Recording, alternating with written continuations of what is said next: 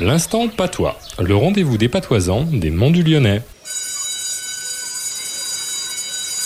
Bonjour professeur Claude. Bonjour Stéphane. Alors professeur, dites-nous quel est le mot de patois de la semaine Tracolo. Tracolo. Et qu'est-ce que ça veut dire Eh bien, c'est un verbe technique adapté à tout. Ce qu'on tracole, c'est la clenche qui ferme la porte, le métier à tisser qui claque, et même le piège à trappe qui capture l'oiseau. Si bien que le tracolou, c'est l'affreux braconnier oiseleur qui utilise ce procédé brutal. Mhm, Hum, hum, Merci professeur Claude. Rendez-vous la semaine prochaine. À la semaine à Kevin.